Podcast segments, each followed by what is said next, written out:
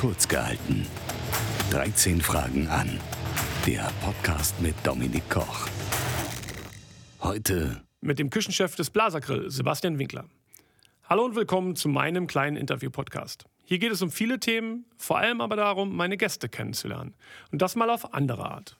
Jeder Gast bekommt von mir 13 Fragen gestellt und zur Beantwortung jeweils drei Minuten Zeit. Sind die drei Minuten um, schalten wir sein Mikro aus. Wir folgen also dem Motto des Pfarrers meines Heimatdorfes, der immer sagte, du kannst über alles reden, aber nicht über drei Minuten. Also, auf in die zweite Episode und meinen Gast Sebastian. Sebastian, gib uns doch mal kurz vorab ein paar Informationen zu dir im klassischen Sinne. Wie alt, woher, was machst du beruflich? Ja, hallo Dominik, danke, dass ich hier sein darf. Ja, mein Name ist Sebastian Winkler. Ich bin geboren im grünen Herz Deutschlands in Thüringen, habe äh, eine klassische Kochausbildung genossen und ähm, viele Stationen in Deutschland, auch im Ausland, unter anderem in der Schweiz oder Luxemburg, äh, gemacht. Ähm, zwischendurch auch Bundeswehr und einige Schulungen, sprich Küchenmeister gemacht und äh, anschließend auch den Hotelbetriebswirt, um, ja, um mein, mein Fundament zu festigen. Danke dafür. Starten wir. War Koch denn dein absoluter Traumberuf schon immer? Ja, definitiv. Ich habe äh, früher mit meiner Oma am Herd sonntags immer die Soße gemacht. Das war unser Highlight. Ähm, das oblag nur mir, ähm, die Soße wirklich zu finishen. Und das hat mich irgendwo geprägt. Und äh, meine Oma kam dann auch schon hin und wieder immer mal und sagte, hey, probier mal, schmeckt das und äh, passt das und fehlt da noch was? Und das hat äh, den Wunsch danach wirklich äh, gerichtet. Wie, ja. alt, wie alt warst du da? Oh, das war ziemlich früh. 10, 11, 12, so in dem Dreh, also schon relativ früh. Wenn du jetzt die Möglichkeit hättest, drei berühmt geschichtliche Persönlichkeiten, egal ob noch lebendig oder schon verstorben, zum Essen einladen zu können, wer wäre das? Das wäre Michael Schumacher, gar keine Frage. Dann wäre es, ja, das ist eine gute Frage. Ähm, Barack Obama, definitiv. Das wäre auch einen, den würde ich gerne mal kennenlernen. Und ja, ähm, jetzt hast du mich echt kalt getroffen. Ähm, ich. Gibt es einen berühmten Koch, wo du sagst, der ist Vorbild? Ähm, es gibt viele Köch, äh, Köche Vorbilder, aber ähm, die brauche ich ja nicht zum Essen einladen. Die können das fast alle besser als ich. Aber ähm, ja. Dann kannst du den dritten Platz ja frei halten für deine Frau. Das ist ein Deal. Da wird sie sich freuen. Glaube ich auch. Wenn du jetzt einem Fünfjährigen, der noch nie in seinem Leben im Restaurant war, ich weiß, utopisch, aber stellen wir uns vor, ein fünfjähriger Junge, noch nie in einem Restaurant gewesen und der hat bis jetzt immer daheim mit Mama gegessen. Wenn du dem erklären sollst, wo ist denn bitte der Unterschied zwischen dem, was ein professioneller Koch macht und dem, was Mama so zu Hause macht oder Papa zu Hause macht, was, was würdest du dem sagen? Ja, das ist auch eine sehr gute Frage. Also viele Eltern ähm, kochen zu Hause wirklich sehr, sehr gut und sehr frisch. Ähm, viele machen das leider nicht. Und ich habe so das Gefühl, dass unsere Jugend so ein bisschen den Geschmack am, am, am Lebensmittel verloren hat. Also wenn ich ähm, mit meiner Tochter, als ich sie in den Kindergarten gebracht habe und habe mal eine Stange Lauch und eine Sellerie mitgenommen und mal die Kinder dort gefragt, was das ist, äh, konnte mir das kaum ein Kind sagen. Und die, die es mir sagen konnten, da weiß man auch, da wird frisch gekocht zu Hause. Deshalb gibt es da keinen großen Unterschied äh, zum Restaurant oder zu Hause. Äh, wir machen das auch alles selbst. Wir kochen auch frisch mit viel Gemüse und, und allem, was dazugehört, ohne Pulverchen oder sonst irgendwas. Und ähm, ja, die Kinder, die viel auf Fastfood sind, die werden es echt schwer haben. Schwer im Sinne, dass sie es selber nachher nicht können oder meinst du, weil, weil die Ernährung einfach falsch ist? Eigentlich beides. Sie werden sehr schwer haben, sich zu identifizieren mit, ihrem, mit ihrer Essgewohnheit. Und ähm, gesund ist es auf Dauer auch nicht wirklich. Ja, stimme ich dir zu. Mal weg vom Kochen und vom, vom Restaurantbetrieb. Was war in deinem Leben das bisher gefährlichste Ereignis, das gefährlichste Erlebnis? Also mich persönlich ähm, wüsste ich jetzt nicht. Äh, ich hatte eine äh, ziemlich äh, ähm, schwere Sache äh, erlebt Anfang diesen Jahres. Ähm, da wurde meine Tochter vom Auto äh, erfasst.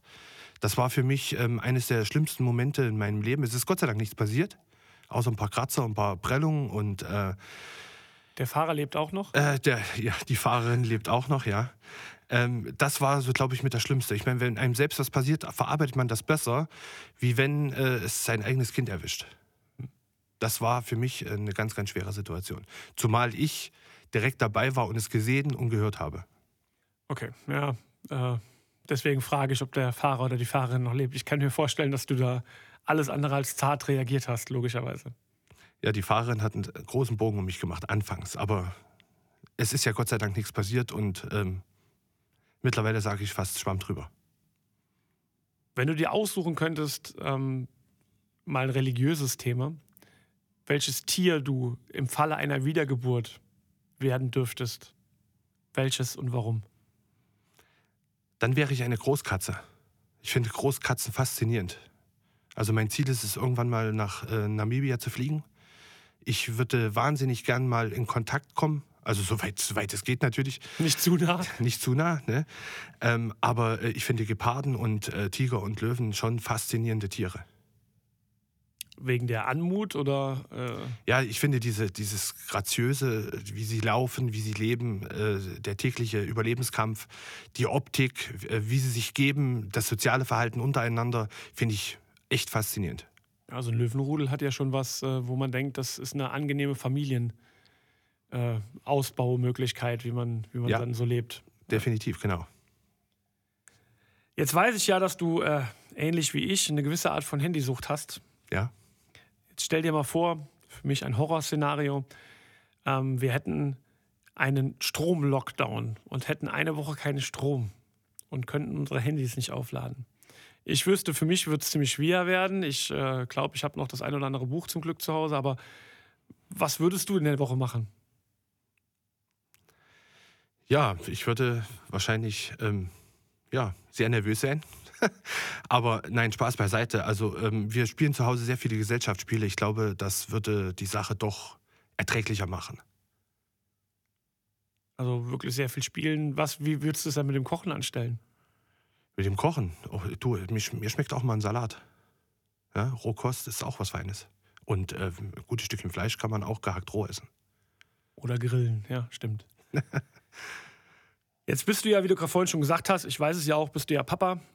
Ähm, und wir haben gerade schon kurz angeschnitten das Thema Erziehung und, und Ernährung.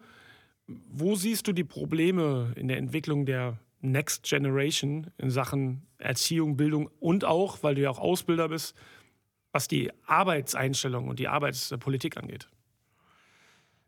Ja, ein ganz, ganz schweres Thema. Also ich bilde jetzt seit, seit zwölf Jahren Azubis aus. Ähm, es ist von Jahr zu Jahr wird es, wird es schwerer, weil ähm, die, wie soll ich sagen, es ist schwer zu erklären, die, die Reife des Azubis ist ähm, ja verzögerter als bei uns. Also wo wir noch 16 waren, muss der Azubi heute schon 20 sein, um auf dem Level zu sein, als wir damals waren, mit 16.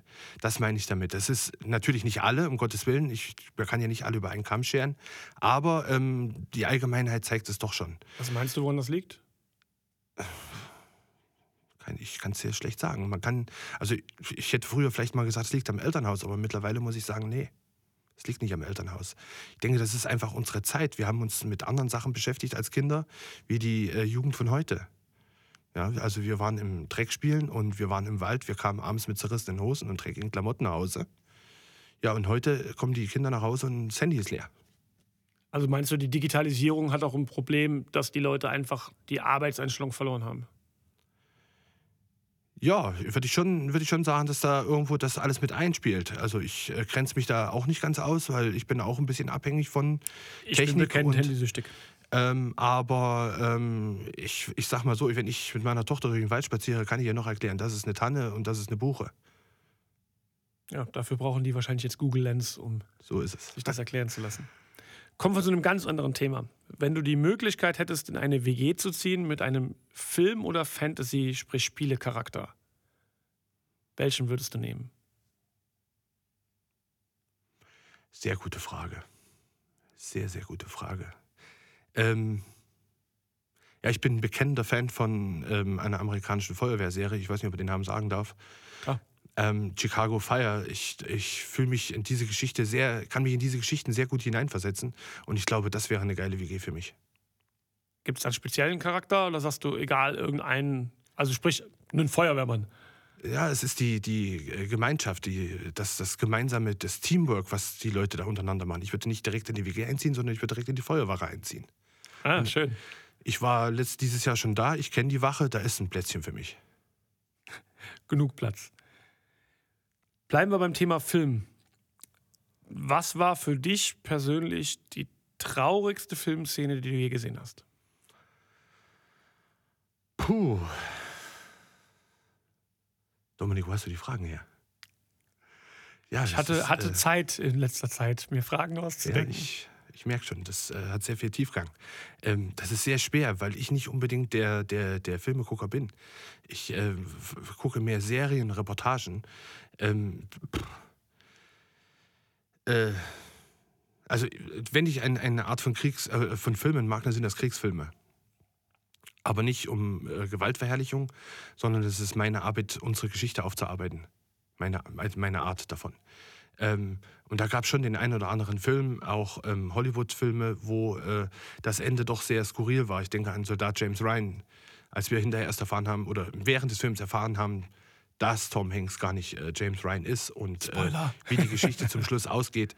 Ähm, das sind so, so Momente, wo ich dann doch schon äh, innerlich äh, Gänsekombi bekomme, ja. Mal ich versuche immer ein bisschen zu switchen von den Themen, damit äh, wir dich auch schön großflächig kennenlernen. Mhm. Ähm, was ist der seltsamste Ort, an dem du jemals warst? Ich weiß, du bist schon viel rumgekommen in der Welt. Was ist der Ort, wo du sagst, das war so skurril, sei es jetzt von der Optik oder von dem, wie die Leute oder wer da lebt? Was war für dich der seltsamste Ort? Ja, gut, das, ich, du hast recht, ich bin schon sehr viel rumgekommen. Das Skurril, der skurrilste Ort, der mir jetzt spontan einfällt, ist äh, San, Leo, San Luis Obispo in Kalifornien. Ähm, ein ein ähm, Hotel mit ähm, beiliegendem Restaurant und Steakhouse, äh, das Madonna Inn, habe ich damals empfohlen bekommen von einer guten Freundin.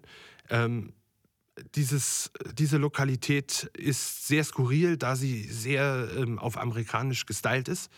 Ähm, stell dir vor, Ledersofa in Pink mit goldenen Rändern und äh, ja, so, so Weihnachtsoptik das ganze Jahr über. Ein volles Restaurant mit Liveband, ganz, ganz tollem Fleisch und äh, super netten äh, Bedienungen. Das war so eines der skurrilsten Orte, die, die ich äh, bis jetzt erlebt habe. Gibt es irgendwelche Dinge an dir, die andere Menschen als langweilig oder spießig bezeichnen würden? Ja, spießig. Also ich glaube, ich habe ähm, aufgrund meiner Berufung nicht nur Freunde, auch viele, die das ähm, sehr, ja, nicht so zu schätzen wissen wie ich. Ähm, also ein Veganer fällt sich, also ein Veganer wird sich schon schwer tun, mit mir vernünftigen Dialog über ähm, gutes Essen zu führen. Ähm, ich denke, das ist die einzigste Sparte. Sonst so speziell fällt mir da jetzt nichts ein, weil ich bin eigentlich sehr umgänglich. Ja, das kann ich ja nur bestätigen. Ähm, ja, nochmal kurz zurück zum Thema Schule.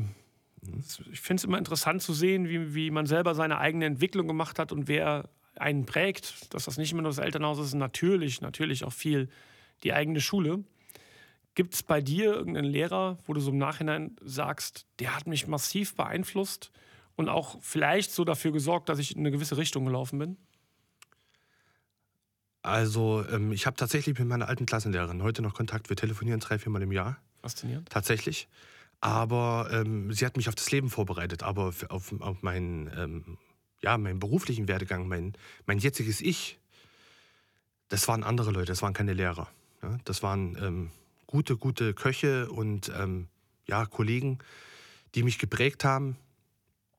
Und ähm, ja, das, die also, also haben mein Leben eher bestimmt wie, wie jetzt ein Lehrer. Wobei ein ja. Ausbilder ja auch gerade in der, in der Küche oder im Restaurant so bisschen was Lehrerhaftes haben muss, oder?